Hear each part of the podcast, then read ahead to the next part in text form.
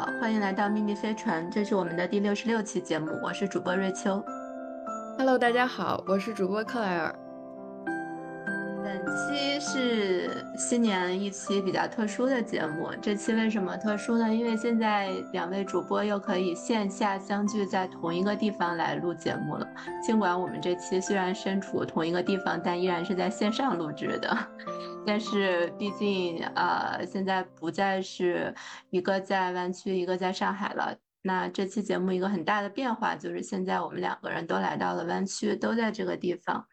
所以呢，这一期就正好借着这个契机，我们想跟大家聊一聊一个主题，那就是到了一个完全陌生的地方之后，如何去探索新的人和生活。那 Rachel，你就是你来到这个新的地方，你有什么感受吗？其实我想先先先给大家解释一下，为什么我们虽然在一个地方，但是依然没有能够线下合体来录制，是因为啊，湾区这个地儿太大了，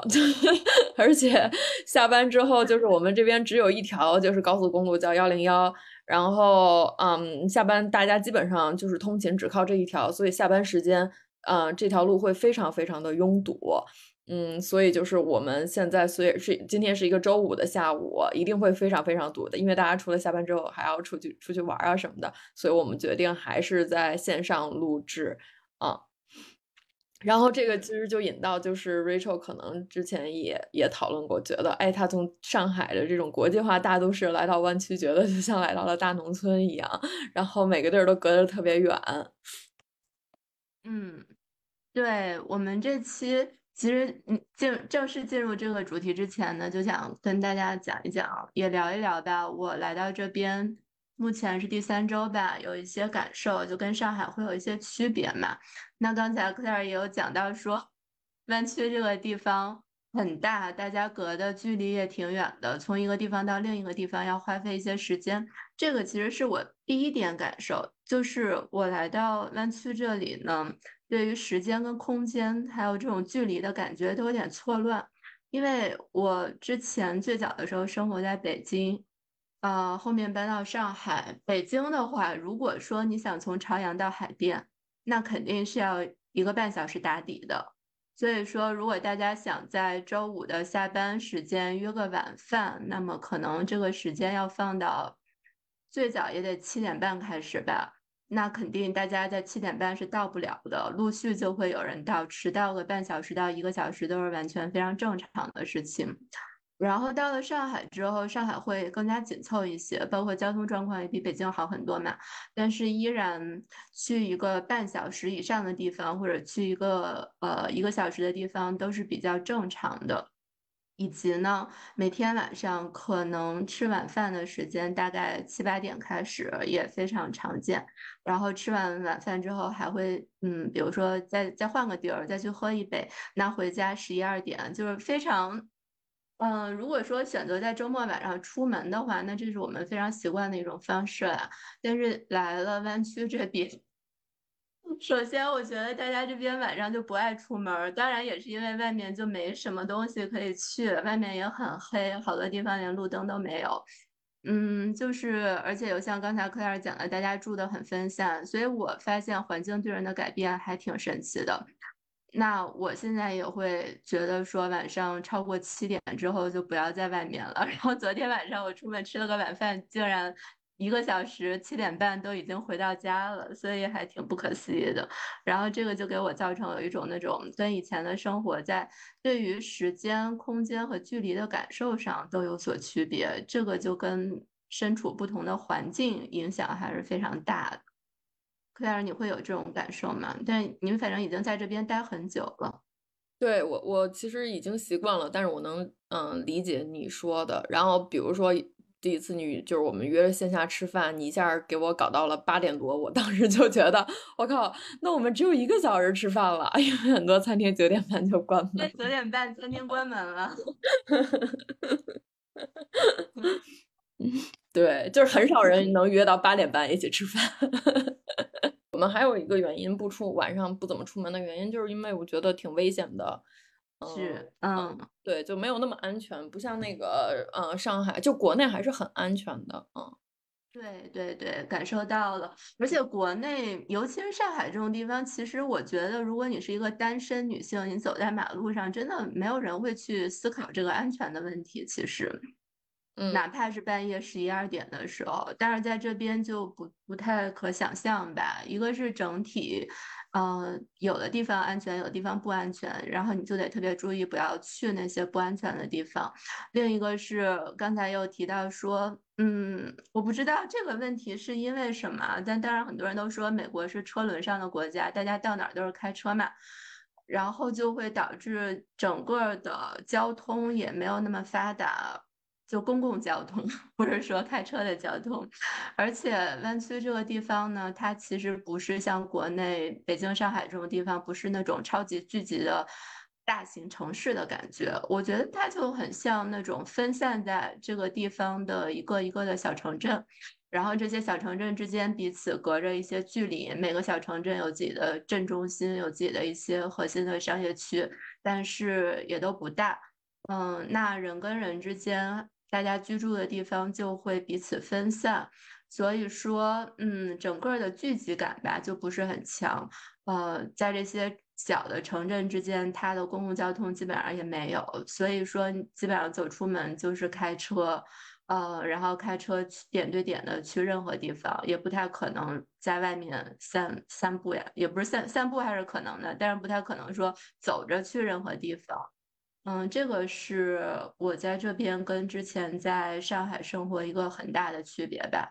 嗯，嗯那众所周知，上海尤其是去年开始特别火，有一个概念叫 City Walk 嘛，大家可以去各种地方 City Walk，其实就是在城市的街道上面遛弯儿。但是在这个这个活动在湾区这边，反正至少我来的这三周我是完全没有的，不太可能出去溜达着去各种地方。嗯，三藩城里还是可以有一些 city walk 的，嗯，但是就是像嗯嗯嗯其他的这些，就是南湾这个基本上就没有，嗯。嗯，是的。但是我还挺喜欢这种分散的，因为就是各个湾区呢，主要就是一个很多的互联网科技公司的一个集合，然后这些这些公司都会散布到各个地方，所以说大家就是说一般会围绕自己。减少自己叫那个 commute 的时间，所以就住在自己的公司附近。这样的话，他就是把他把大家都分散开，我觉得挺好的，就不像北京、上海写字楼都那么集中。然后一下班之后，你就会发现哇，大家都是鱼贯而出，然后我觉得挺其实挺可怕的。我其实我还挺觉得，就是这种模式比较大家都比较分散开来是挺好的，没有那么拥嗯挤。嗯，我觉得这种模式真的非常适合家庭生活。大家很分散之后，有点像你跟这个整个的整个的社会的外界的连接就会变得没有那么的紧密，因为其实可以就在自己的这个地方，就是过自己的生活，是非常舒适的。那就会跟身边人或者家庭的联系非常紧密，但是跟更大一点的圈子和环境，呃，会有一种分散的感觉。当然，这也可能是我来了这边，我也没有过多的进行探索吧，就各种各样不同的人，所以这就引出了我第二个感受是，我会觉得这边有一个特点是，呃，身边人还挺高高度同质化的。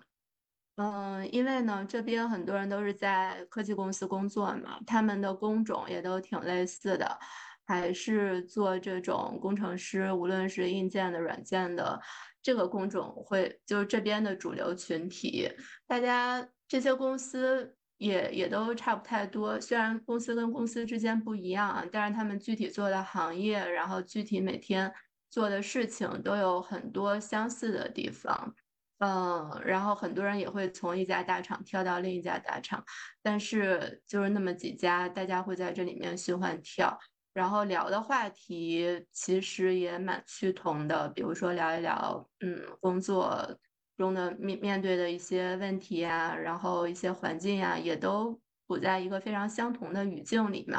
呃呃，然后另外就是这边是我这辈子截止到目前为止，身边 PhD 出现最频率最高、最密集的一段时间了。我感觉这里人均博士。所以，所以现在我身边人的典型画像就是在名校读博士毕业，然后去湾区科技大公司工作，就这样。但是，但是 Claire 就是对此有不同的看法嘛？包括我知道你也在这边探索的更多。呃，我觉得就是说，呃，就看你怎么定义同质化。如果你用就是说大家都在呃科技公司工作，然后做的做的工种也差不多，比如说都是呃工程师，那确实是同质化。因为这边就是大很多公司就是也都是在这边，可能就是你想到做金融的，可能就在纽约，嗯，然后嗯，但是我就觉得对于我来说，我定义同质化不同质化。嗯，不是光看就是你是不是在以同样的行业，或者是做着同样的工种，而是说，嗯，这个就是大家的人都是不一样的。就虽然大家做着同样的工种，嗯，人均 PhD 或者是人均硕士，啊，我觉得人均 PhD 有点夸张，大概就是人均硕士吧。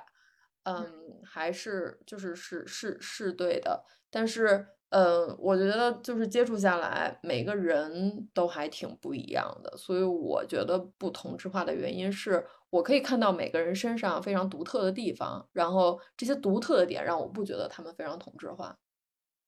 嗯，认同。哎，我特别想跟你请教一下，就是你怎么去挖掘这些人身上独特的地方？因为我不知道是，嗯，我的一个。一个 bias 吗？还是什么？我总感觉这边的人人与人之间会更加有距离感一些，就是大家会有一种，嗯，可能也是因为没有那么多，不像国内，就是国内很多时候还是边界感没有那么强的嘛，无论是人跟人之间，还有工作跟工作之间，当然这个肯定带来很多不好的地方，嗯，但是呢，在这种情况下。比如说，人跟人可以更快的熟络起来，尤其是在那种大城市里面。还有一个感觉就是，由于城市太大了，嗯，人跟人之间呢，会知道说，我们这次相遇有可能只是一次性的，下一次都不一定再见到是什么时候了，也不一定会有再见的机会了。所以有的时候反而可以更放松的去聊一些更深入的东西。那，嗯，当然也有一些人他。因为不穿梭于不同的行业之间，或者是不同的这种，比如说上海，你之前住在静安，后来住到杨浦，那基本上也是两个世界了。那这种情况下，嗯，你你在所在的这个环境底下呢，就会更容易，我也不知道，就是可能是更加会讲的更加深入一些吧，就压力会小很多，因为可能知道我们后面就是陌生人了。但是在这边的话，大家。呃，一个是刚才也讲到了嘛，在类似的公司或者很多人也是呃同样的学校出来的，然后也会彼此之间互相认识，一起玩儿，这个圈子相对来说可能稍微更加固定一点。我不知道是因为有这个原因嘛，所以嗯，我这两天有见一些朋友吧，我就觉得说他嗯跟这些朋友聊天的时候，彼此还是。会有一些距离，就是这个破冰好像没有那么的容易，所以挺想问问克莱尔，你在这边都是用什么方法能跟大家更快的熟悉起来，以及能去探索到他们身上的这些不同的特质？我觉得我从来都没有想过这个问题，所以你刚刚在描述的时候，我一直在想，是说对，就是。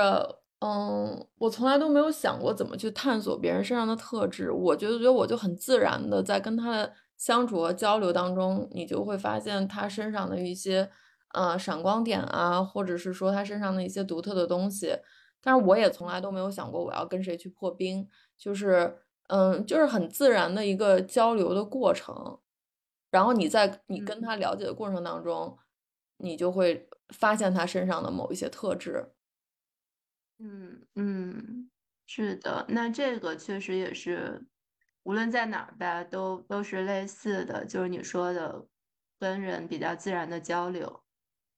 嗯嗯，就是就是就是人们会谈论一些他们比较擅长的东西，哎，你会发现，哎，这个人擅长画画，啊，那个人就是哦哦喜欢嗯国际象棋，然后这个人就是非常喜欢打 poker。就是，然后就是他们聊到他们喜欢的东西的时候，你就会发现他跟别人就是这一点是不一样的。嗯，就是这是一个浅显的例子哈，就是就是说，我觉得就是在湾区，我我没有，就很多人还说湾区特别的无聊，就是我也我也没有感受到就是湾区特别的无聊。嗯嗯，就是嗯，如果你想说，那是不是没有呃北京、上海那么繁华，那么丰富多彩？呃，那我觉得也是，但是就看你追求什么，你追求过什么样的生活啊。同意可能在上海，就是因为大家，因为你遇到的人的基数也多，总有那么一两个跟你情投意合的。那你在湾区，你每天可能遇到的数量基数也变少了，所以你这嗯个如果一样的概率的话，那你肯定不可能跟每个人都能快速的熟络起来。对对对，我觉得你刚才讲那个是一个很好的方式，就是有爱好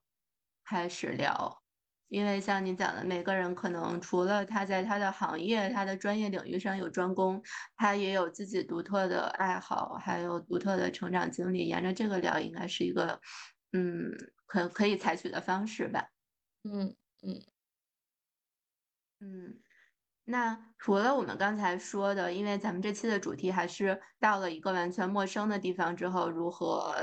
探索新的生活，包括如何跟新的人建立链接嘛。嗯，除了刚才说的一个小的方式，就是可以从爱好开始聊起。呃，你觉得还有什么其他的方式吗？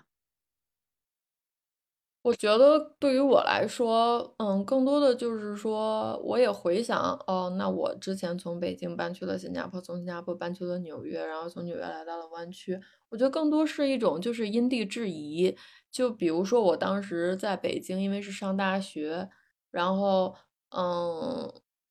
然后其实我觉得我也没有去故意做什么，就是你的你的生活当中就自然而然的去帮你，就是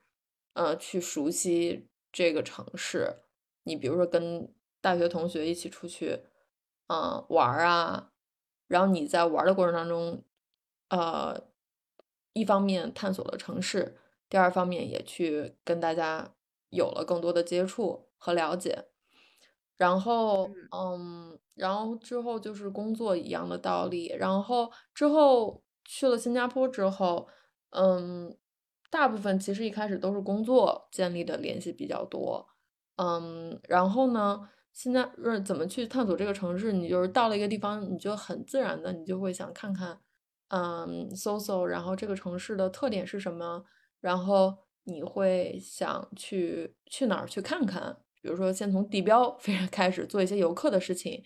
之后慢慢慢慢的，你可能会，嗯，发现自己喜欢吃的这个小餐小小小小餐馆儿，嗯，然后你就会有一套自己的这个 routine，嗯，之后你会发现新加坡这个地方的特点是它是东南亚的 hub，就是在终点，所以它啊、无论是去哪儿都特别的方便。那我当时就是去了，我当时好像每两周就飞飞走一次，就是在新加坡平均停留时间不会超过两周，然后就会去各个地方啊，什么泰国啊、越南啊、菲律宾啊、印尼啊、印度啊、澳大利亚啊这种地方出去玩儿。嗯，然后因为在东南亚，你就是潜水特别多，你也会去学学潜水啊。嗯，就是大概是是就是就是去探索这个城市它独特的地方是什么，然后嗯，你就去，因为我当时也知道我只是短暂的在这边啊、在新加坡，所以我当时就是嗯，去尽量去享受它啊、得天独厚的东西，嗯、到纽约也是这样的。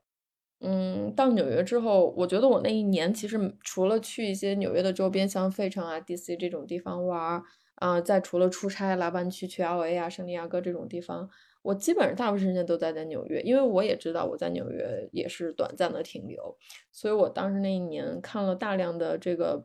嗯，百老汇的 show，然后去了大量的嗯博物馆、艺术馆。嗯，然后逛了大量的街，买了大量的衣服，因为非常就是所谓的时尚嘛，嗯，所以就是，嗯，那一年基本上就是基本上都在纽约，嗯，然后吃了大量的好吃的东西，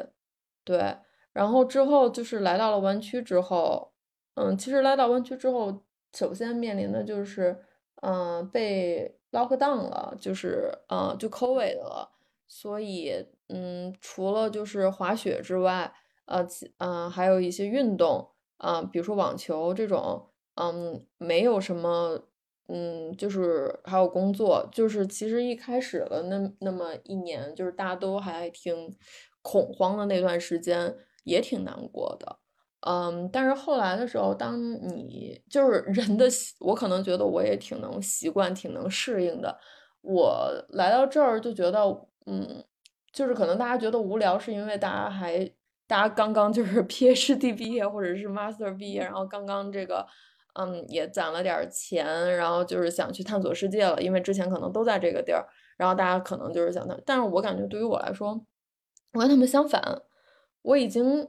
探索了很多了，然后反而就是在湾区这个地方，然后我我就是除抛开向外探索之外，我就可以开始向内探索了。然后在这个过程当中，嗯，比如说你去学习网球啊，然后比如说我来开始录播课，其实都是在湾区发生的。然后去学滑雪呀，都是在湾区发生的，就是更多的去探索自己的身体，啊，探索自己的这个内心，嗯，然后同时因为我在 tech company 工作嘛，所以就是这边有很多很多的这个各个公司。嗯，每天，然后这边的这个人均智商也非常的高，就感觉每天都还是能学到很多新的东西，所以我可能在现在这个阶段，嗯，比较享受湾区这种高度密集的人才，嗯，然后这种得天独厚的这种运动，大家都喜欢运动，嗯，然后包括这边网球场都是免费的，所以，嗯，就是我感觉就是因地制宜，然后每个地方都是我主动选择的。然后我也知道自己，就是嗯，围绕着这个，我知道自己感兴趣的，然后围绕这个这个地方能够提供的，然后进行探索。其实也不叫探索，其实就是生活啊。嗯，我特别同意你说的因地制宜这个事儿。嗯，你在讲的时候，我就想，首先呢，在城市里和在湾区这个地方，因为我们刚才也讲了，湾区它其实不是一个大型城市嘛，它没有城市的概念。那在这种地方是有区分的，所以在不同的地方探索的方式就会不一样。比如说在那种巨型的都市里，像像上海啊，像东京呀，然后像什么香港啊这种地方，我觉得其实非常适合 city walk。就怪不得 City Walk 这么流行呢，因为用脚去丈量那些地方，用脚去走过很多很多的地方，走路去探索，是一个很好了解、深入了解城市的一种方式吧。就是在这个走路的过程中，你能看街道上的风景，然后旁边不一样的店，以及这个街道上它不同的街区，它行人的穿着打扮的风格都是怎么样的，大概会有。哪一些的群体是在这边，所以这些都是你你在走在这路上就能感受到的。但是在像比如说现在湾区这种地方，这个方式是失效的。你因为路上也没什么人，没什么这种特别密集的店铺嘛，所以说大家可能采用的方式是不一样的。那方式就是像 Claire 讲的，可以缩短交通的距离。嗯，都大家可可以选择在交通不拥堵的时候开车从一个地方到另一个地方。那首先这个就是回应一下你说的因地制宜的去探索，我还挺认同的。对我其实，在在纽约的时候，我我能我能理解你说的 city walk，是因为我在纽约大部分时间都在 city walk，就是我特别特别，我记得我当时第，因为我之前很想去纽约，所以当我真的所谓的梦想成真去了纽约之后。我记得我直接从我的公寓走，就往第五大道走，就是走的，就是都都想，就是可以跳起来的那种，就是混很很雀跃的那种走。然后我也特别喜欢逛那个 SOHO，就是纽约的那个，嗯，非常就是集中的那个购物的地方，就是周末就可以一天就是去去在那边逛街，都是用脚走，因为在纽约就是当时，呃，也没有买车，嗯，然后。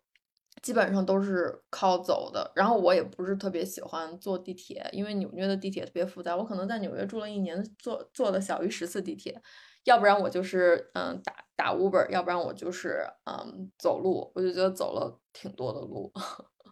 还是挺好的一个就是 City Walk 这件事情。嗯嗯，是的，嗯。然后我刚刚又想到一点是说，嗯，到了一个新的地方，就完全陌生的地方嘛。就如果说这个地方不是短暂的去旅游，就短暂的去待几天，而是在这里住稍微长一段的时间，比如说超过一个月这样的时间的话，我觉得有一种很有效的方式就是，嗯，不把自己当成是一个游客，就直接在这里就是去生活。那一旦要去生活，你就会跟这个地方发生更多的接触，比如说要去超市，呃，买菜，然后比如说要做饭，比如说可能要去看看房子之类的吧，甚至，嗯，在国内国外不一样嘛，在国内可能还要去菜市场啊，然后办理电话卡，就这些事情都做了之后，自然就会从心理上以及是从外在上面吧，都跟这个地方有了一些新的链接，然后就。嗯，没有什么那种，我觉得我很少会有那种说融入不融入一个地方吧，因为我觉得当你做了这些事情之后，你好像就完全自然的就融入了，这个过程就会变得很短暂。嗯嗯，同意。嗯，所以所以就讲到这儿，我觉得还有一个非常好的方式就是看房子，咱就是说作为中国人。看房子这个事儿还是非常喜欢的，嗯，就比如说我之前在，对我之前在北京呀，在上海啊，然后包括就来了湾区这边也去看了房子嘛，嗯，因为看房子的时候，它会带出非常多的知识点，我发现每个地方不一样，它房屋的种类类型，你你买房子跟租房子能选择的。类型，然后包括它这个整个的价格也能，还有它的租售比，这些都特别能反映一个地方的这种生活的幸福指数吧，还有它的收入跟物价的水平，嗯，然后以及这种房子的布局啊、朝向啊，不同的地方也有不同的这种看的方式，所以我我这项活动我还挺喜欢的，我觉得是一个可以非常直接的反映一个地方的。一种活动吧，对，但当然，如果你作为游客的话，可能就比较少触碰到这一类的活动。可以结合游客的事情，也可以做。嗯，对对对，是的，是的。游客就比如说去一些景点啊，你像你刚才讲的，有一些标地标嘛，这些地方去一下也会有特别直观的体验。对，嗯，嗯。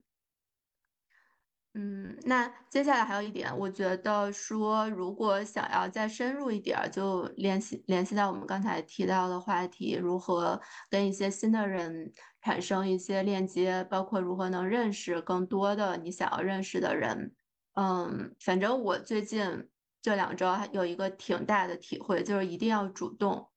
嗯，就主动去认识一些人，并且主动跟他们表达你想你想认识一些人。然后也主动跟这些人去表达他们有什么好玩的活动，你感兴趣的可以叫你，然后包括他们有这个领域的一些新的人可以介绍给你认识。因为，嗯，在这种时候，我们不是说基于同一个学校毕业，然后大家都来到了这儿，也不是基于说同一个公司 relocate 到这儿，没有这种天然的群体，嗯，给你作为一个加成吧。所以说，只能自己去。去挖掘一些你想要的环境，然后你想要的人和想要的活动。那如果自己不特别主动和清晰的去表达的话，别人就会不知道，他也会不知道你是一个怎么样的性格的人，他这个活动叫你是不是合适。所以必须就是自己一个是心态上足够 open，嗯，去认识这些人，然后另外就是呃跟他们主动的来表达。那这样的话。像我们刚才也提到，就概率大了，然后样本大了，就能碰到，嗯，你可能真的比较感兴趣的一一些人，或者是真的比较感兴趣的一些活动吧。我觉得这个也也是一个挺必要的事情吧。这个时候虽然像我也是 I 人，但是过于 I 的话，肯定就是。说对于主动去认识人上是没有什么太大的帮助的。所以就是在嗯去认识人的方式上易一点，但是 回归到内心本质上还是可以爱的，这两个事儿不冲突。对对，就是你的性格可以爱，但是你的行为就是可以，嗯，就是理性。是的，是的，还是看想要什么吧，因为不一样，不同的人不一样嘛。也有人就想说，嗯，在这个阶段来这边沉淀一下呀，或者是更多的精力放在工作上啊、生活上啊。但是，如假设我们这个阶段就是想在一个新的地方找到一些新的有意思的人，更多的跟他们交谈，那就必须，我觉得要非常主动的去认识了。我觉得就是说，可能对于你来说，这个过程有点难的原因是，就是说，很多时候大家就是基本上去到一个地方，嗯，要不然就是来读书了，然后他们毕业之后有了很多这种校友，然后要不然就是工作，他们在过程当中会有很多同事，然后对，就是就是一开始的这个过程就是，嗯，他得先学习，然后跟。朋友出点儿，然后有同事一起工作，然后最后跟同事建立联系，就是说一开始的他这有一个有一个缓冲，但是对于你来说，就是说相当于他就是说直接来，然后 对直接降落，对，所以就是可能就是真的会比我想象当中的，就是比这个有直接来工作或者是学习这种要要需要付出更多的努力一点。嗯，是的，哎，不过我刚才其实又想到另一种方式，就是我发现小红书是一个特别好用的工具，因为我最近来了这边，我已经在小红书上认识了一些人。虽然说我我的目的并不是一定要在这边认识更多的人哈，但是呃，其实我我还有一个考虑是，我自己不是一直在做 life coach 嘛，我也希望说能去了解到。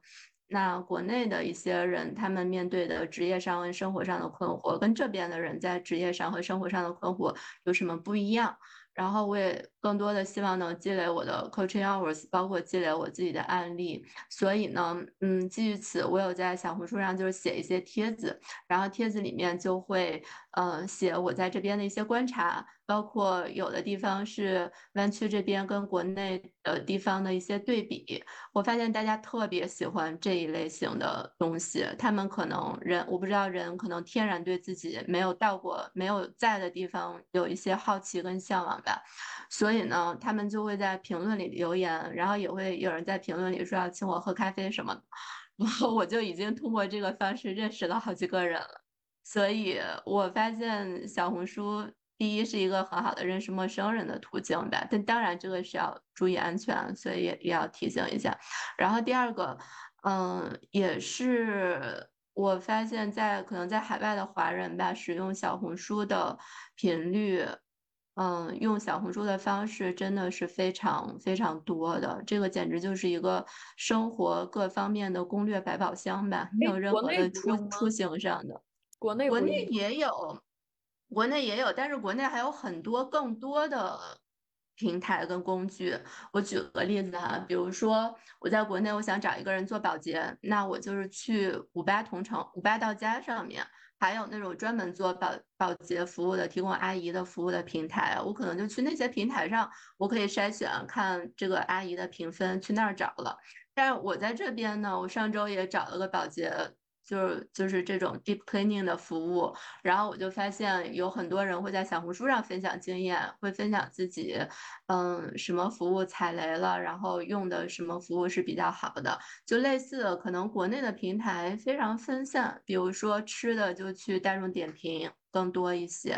然后这边小红书就有点像是一个百宝箱，你有任何关于生活上的问题的话，其实都能去搜索。然后有一些帖子不是很热门，也不是那种很多粉丝的博主，但是他们会分享很多挺好用的建议。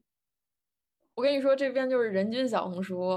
就是 我也用小红书啊。然后就是比如说你周末干什么呀？你做做饭啊，菜谱，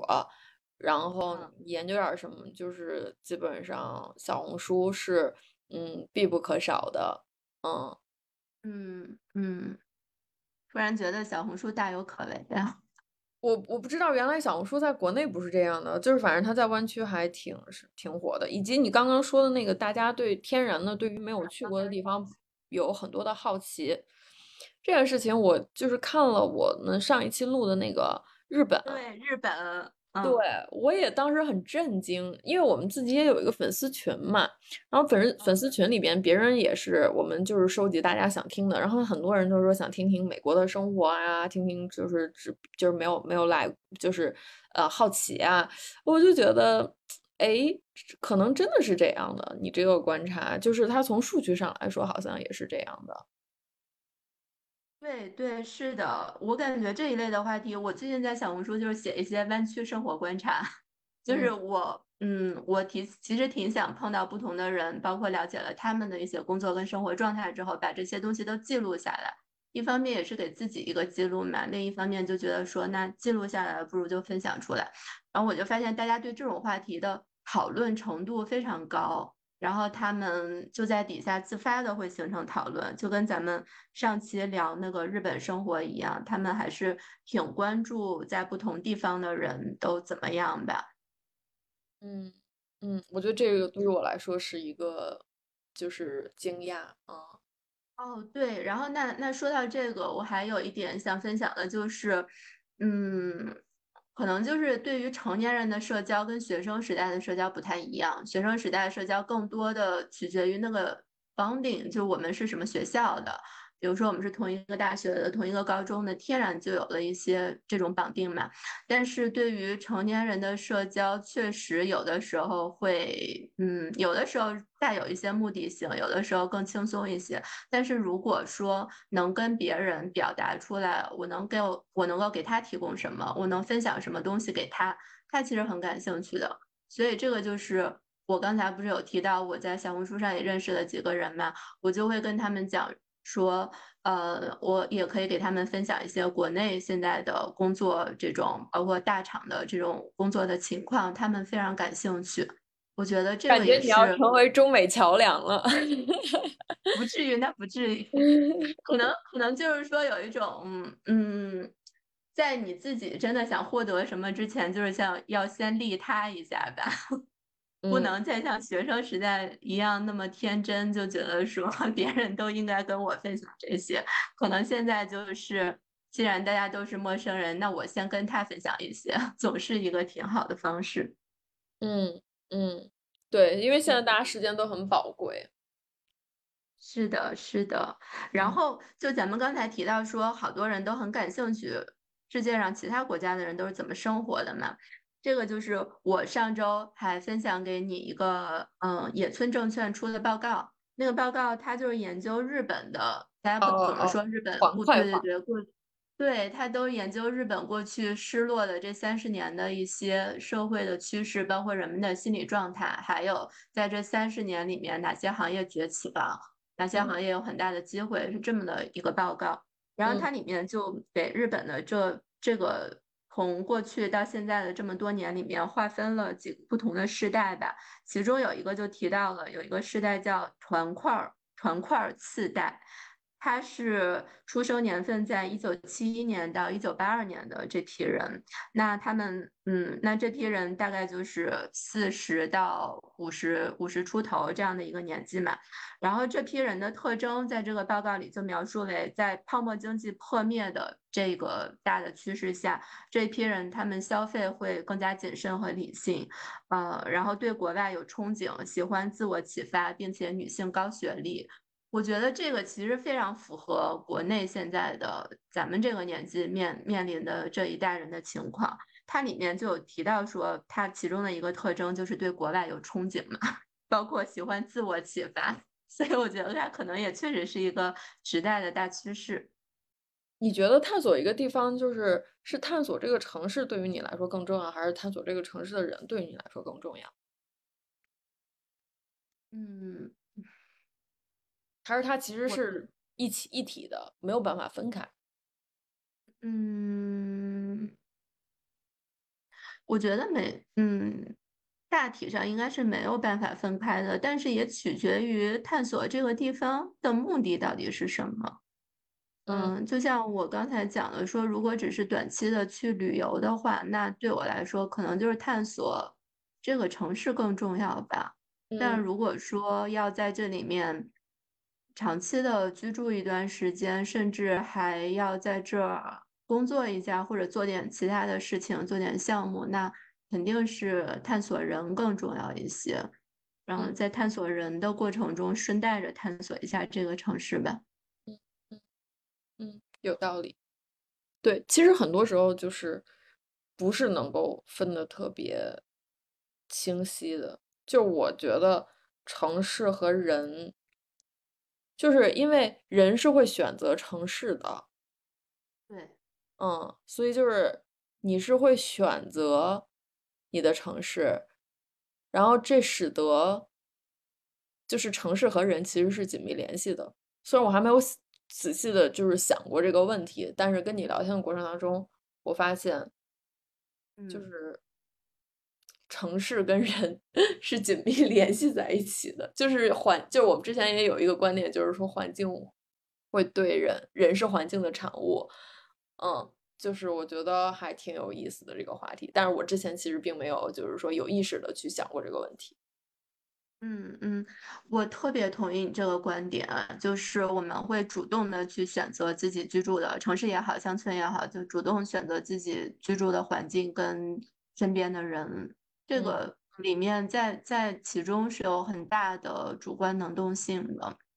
就嗯比如说，嗯，讲的悬一点的话，就是说你住在一个地方，这个地方气场跟你合不合，它的能量场跟自己的能量场是不是匹配，其实你能感觉出来的。因为天然的就是有的地方你在那儿待着就不是很舒服，然后整个包括工作呀、生活啊也不是很顺利。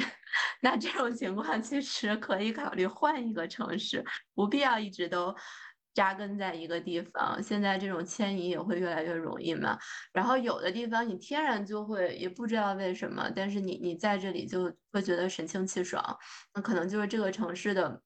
整个的气场跟自己一定是有某方面会比较。比较匹配、比较吻合的一个一个部分吧。我其实对这个感受还是挺明显的。对我来说，最直观的就是北京跟上海这两个地方给我的感受是，上海是更适合我自己的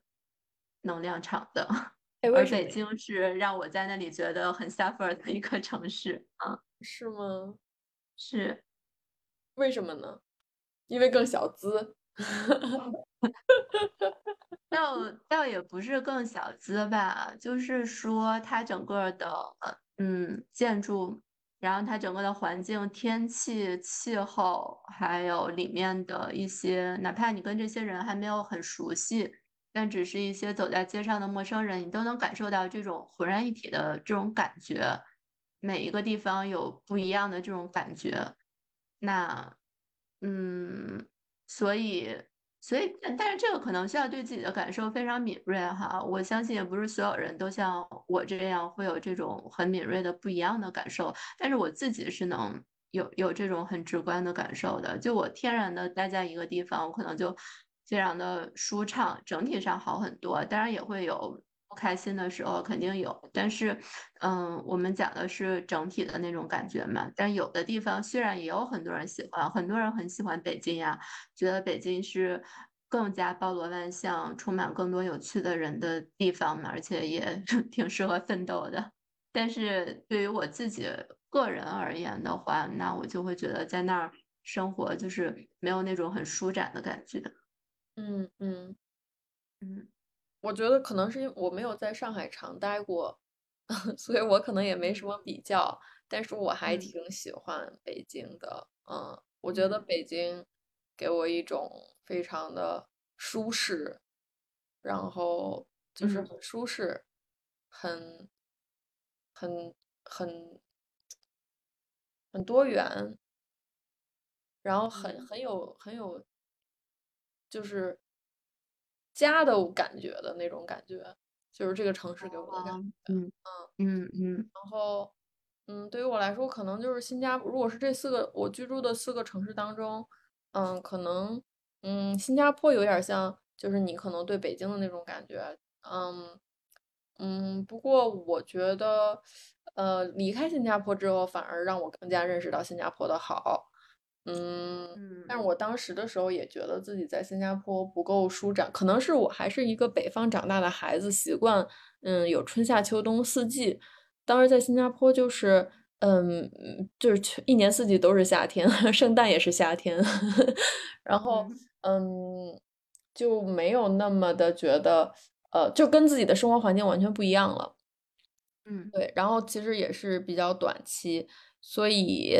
嗯。你如果想说，就是说，真的是有没有气场，可能真的是有的。然后来到了嗯纽约，然后我就觉得我突然间就特别喜，因为纽约也是有四季的，就是呃你夏天有夏天的这个衣服，冬天有冬天的衣服，嗯，然后呃我当时去纽约之后，我就能明显感觉到，就是我太喜欢这个城市了，嗯，就是它虽然没有给我家的感觉，但是它是一个我觉得每次。去我都不会觉得腻的城市，以及我可以多次去的城市。然后湾区呢，其实也是没什么明显的嗯四季，但是还是有的。只不过它的四季非常的奇怪，就是人家说最最冷的冬天是 San Francisco 的夏天，就是三藩的夏天特别的冷。嗯，然后但是对于嗯，我来说，现在反而就是说，可能经历过新加坡的洗礼，然后湾区这种四季也没有像纽约和北京这么明显的地方，反而我觉得我也觉得还适应的还挺好的，就我没有觉得没有四季这件事情对我产生了任何的困扰，所以就是，嗯。或者是说，可能就是你刚刚还有一点，就是我想补充的，就是你刚刚说到，就是也是看你来这儿的目的是什么。嗯，我觉得对于我来说，呃，就是嗯，新加坡和纽约，我知道都是短暂的停留，所以你可能就是说集中的去因地制宜了。嗯，然后嗯，但是我觉得湾区对于我而言，我知道我可能会待的久一些。那我就其实就没有怎么考虑这个，就是可能环境会给我影响，但是我觉得，嗯，你刚刚说的特别对，也是，嗯，取决于你在这个过程中想获得什么，嗯，然后我就觉得，嗯，来到湾区之后，反而更多的就是说，我们就没有再想什么因地制宜了，而是说我自己。就是就是怎么去构建我想要的理想的生活，然后你就围绕着这个来就可以了，就反而就不再不再是围绕城市来了。嗯，以自己为中心。嗯嗯，哎，那你对湾区有家的感觉吗？还没有，就是说，所以你对北京有家的感觉，对这里还没有。可能跟你待的时间长短也有关系吧。就是北京，我待了七年，而且是你我人生当中非常激烈的七年。你想想，大的非常认同。对啊，大学你的非常青春、非常热烈、非常奔放、非常灿烂的七年。然后，嗯，我觉得可能如果第二个让我会觉得，除了北京、天津哈，让我会有家的感觉就是湾区了。我这边是平静的中年。我嗯，我说这边是平静的中年。嗯，我觉得这边对我觉得平静还挺好的这个词儿。是的，嗯，是，嗯。是，但我我理解你那种感觉。我虽然对北京没有家的感觉，但是北京一定是人生就我自己人生中非常不可或缺的一块拼图。它就是那种你说的特别对，那个就是青春啊！我爱北京，我爱北京 天安门。对对对，就北京的那种情感是无可取代的，真的。尽管。他有一百种不好，一百万种不好，但是就是那种，他就相当于是在青春期虐过你的渣男，你怎么可能忘记呢？那种感觉。我觉得，我觉得北京对我挺好的，我不觉得他虐过我的渣男，就是我就觉得，对他对你好，因为你大部分你七年里的四年是在那里读书嘛，我认识的在北京读大学的人都很喜欢北京，但工作是两回事。对对对对，嗯嗯，是的，是的。然后，但但既然讲到这儿，我觉得上海是非常适合女性力量的一个城市，这可能也是为什么我这么喜欢上海的原因。嗯嗯，上海就比较精致。嗯，对。然后我突然想起来，就是前两年的时候，国内新消费各种品牌，就是一些国产的品牌。很多都很崛起嘛，像各种香氛、精油，还有这个国货的美妆、化妆品这些品牌。然后那个那个时候，大家都说，虽然杭州是直播的所在地，然后广东可能是生产这些东西的生产地，但是如果做新消费，还是一定要来上海。我之前不是很理解，但我就是前一阵子有一天去那个静安嘉里中心。逛街，它地下一层全都是那种卖各种的香水、精油，就是这这种，还有一些化妆品呗，这这种品牌。然后我就突然发现，静安嘉里中心它是一个处在上海的宇宙中心的一个商场，也是一个非常非常洋气的商场。然后在这样的一个商场里面，它这个地下一层一整层，基本上那些品牌全都是国货了。就是这两年出现的一些新消费品牌们，所以我就觉得说，上海这个地方应该还是挺滋养这种一切跟美的东西有关的，然后跟呃女性向的一些东西有关的，包括像我自己，如果说做 life coach 的话，那整个的氛围，国内最好的就是上海，嗯，然后我觉得就是这样的整个的一个环境，可能还是能，嗯。就至少我自己觉得挺适合女生在那里居住跟生活的。你刚刚说就是前段时间，我以为你说你不是说去嘉里中心，而是说前段时间看房看繁花，就觉得哦拿下是什么火烧四山羊牌火烧四光棉，拿下上海互联就拿下了整整个中国 走向世界。对对对，繁花这个剧也是特别火。最近黄河路都因为《黄繁花》这个剧要重新的装一些灯，还有了新的路牌。嗯嗯，我觉得我们可以就是就是，既然大家都这么喜欢听在别的国家，然后我们可以再过一两个月，等 Rachel 的感受再更新更新，我们可以再继续 聊，